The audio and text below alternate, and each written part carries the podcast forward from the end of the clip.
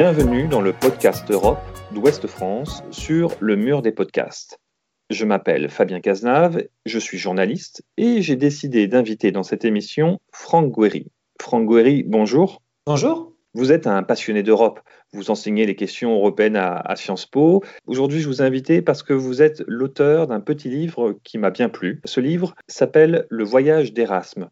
Pourriez-vous, s'il vous plaît, nous dire de quoi il s'agit? Alors, Le Voyage de race, c'est un conte philosophique, euh, c'est une fiction, et mon intention, c'était de parler euh, d'Europe, de parler euh, du rêve européen de son idéal au travers de ce moyen classique dans la littérature, qui est le recours au conte philosophique, qui permet d'avoir une posture permettant d'accompagner un lecteur pour comprendre un sujet, en, en l'occurrence la, dynamique européenne. Moi, je crois qu'on parle trop souvent d'Europe au travers d'essais politiques, mais on doit parler peut-être différemment. Et, et l'Europe doit parler au cœur de ses citoyens, et c'est la recherche un peu de, ce livre qui veut essayer de, comprendre d'où vient l'Europe, quels sont ses problèmes et comment la transformer positivement au travers d'une histoire, d'une fiction qui nous entraîne dans un univers métaphorique avec euh, des, des, flamants roses, avec des graines, avec un grand voyage vers l'Afrique euh, qui va nous permettre d'interroger un peu où on en est et où on va sur cette question de l'Europe. Alors, ce qui est intéressant, euh, c'est que dans le sous-titre de votre livre, Le voyage d'Erasme, c'est Si l'Europe m'était comptée. Avec un tel sous-titre, euh, on ne peut s'empêcher de penser euh,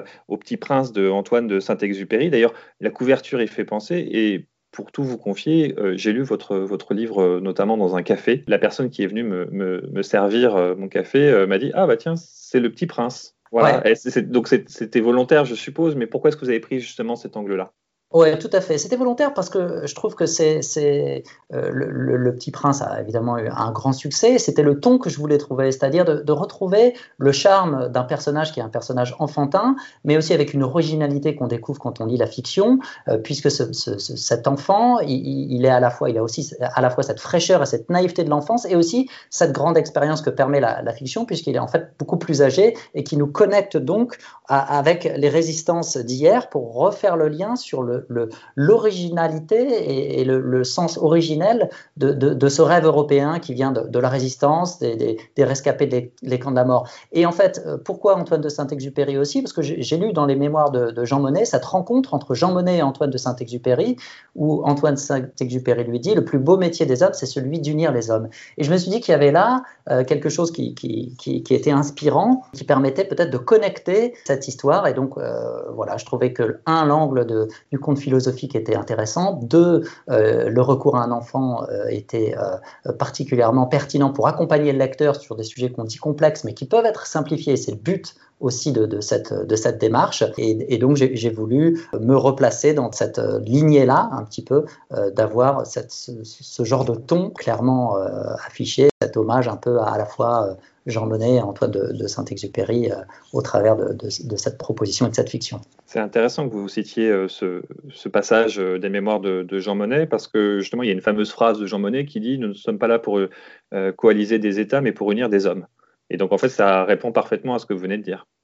Oui, absolument. C'est-à-dire que euh, on parle trop souvent d'Union européenne et d'Europe sous, l'angle institutionnel, euh, sous, l'angle des, grands enjeux politiques qui sont importants. Mais au fond, moi, ce que je veux faire passer, c'est que le, rêve européen, il est bien plus profond que ça. On parle d'esprit de solidarité, on parle de, créer une maison commune entre les Européens, de faire euh, souffler l'esprit de paix, d'avoir une maison de la liberté. Ça, c'est pour le passé, et aussi pour le futur, pour les jeunes générations qui ont connu beaucoup de l'Europe en crise c'est leur donner une nouvelle perspective. Et cette nouvelle perspective et ce, nouveau rêve, je crois que ça peut être, par exemple, la, neutralité carbone, ça peut être voilà, le, fait que l'Europe est le bon, la bonne échelle pour s'attaquer au sujet climatique et, environnemental. Et c'est ça, je pense, qui va fédérer euh, les nouvelles générations. Les anciennes générations étaient fédérées autour du euh, plus jamais ça. Et je pense que les nouvelles générations peuvent se fédérer via l'Europe sur le surtout pas ça, surtout pas un climat qui s'effondre, euh, un environnement qui,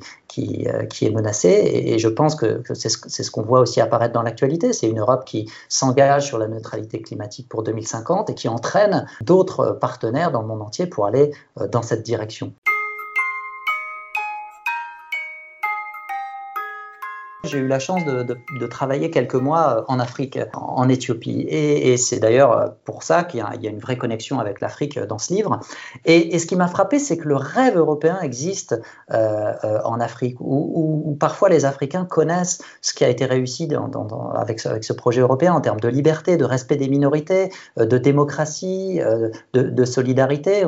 Et, et, donc, je trouvais que c'était intéressant de, de, voir ça, que ce souffle, il existe. Parfois, on est un peu désabusé, on a, on de la lassitude en Europe. Si on peut en prendre un peu de recul, ce qui a été euh, réalisé en 70 ans est extraordinaire. On était euh, à genoux en ruine et on a réussi à redresser ça, à créer de la prospérité, à décider ensemble autour d'une table au, lieu de champ de bataille. Je, crois, et c'est ce que je dis aussi dans le livre, c'est qu'il faut garder à la fois de l'optimisme, à la fois les valeurs européennes, et notamment l'esprit de solidarité qui est très important, et qu'on a tous les outils pour aller de l'avant, et on peut même inspirer le monde entier euh, par rapport à ce qu'on a réussi.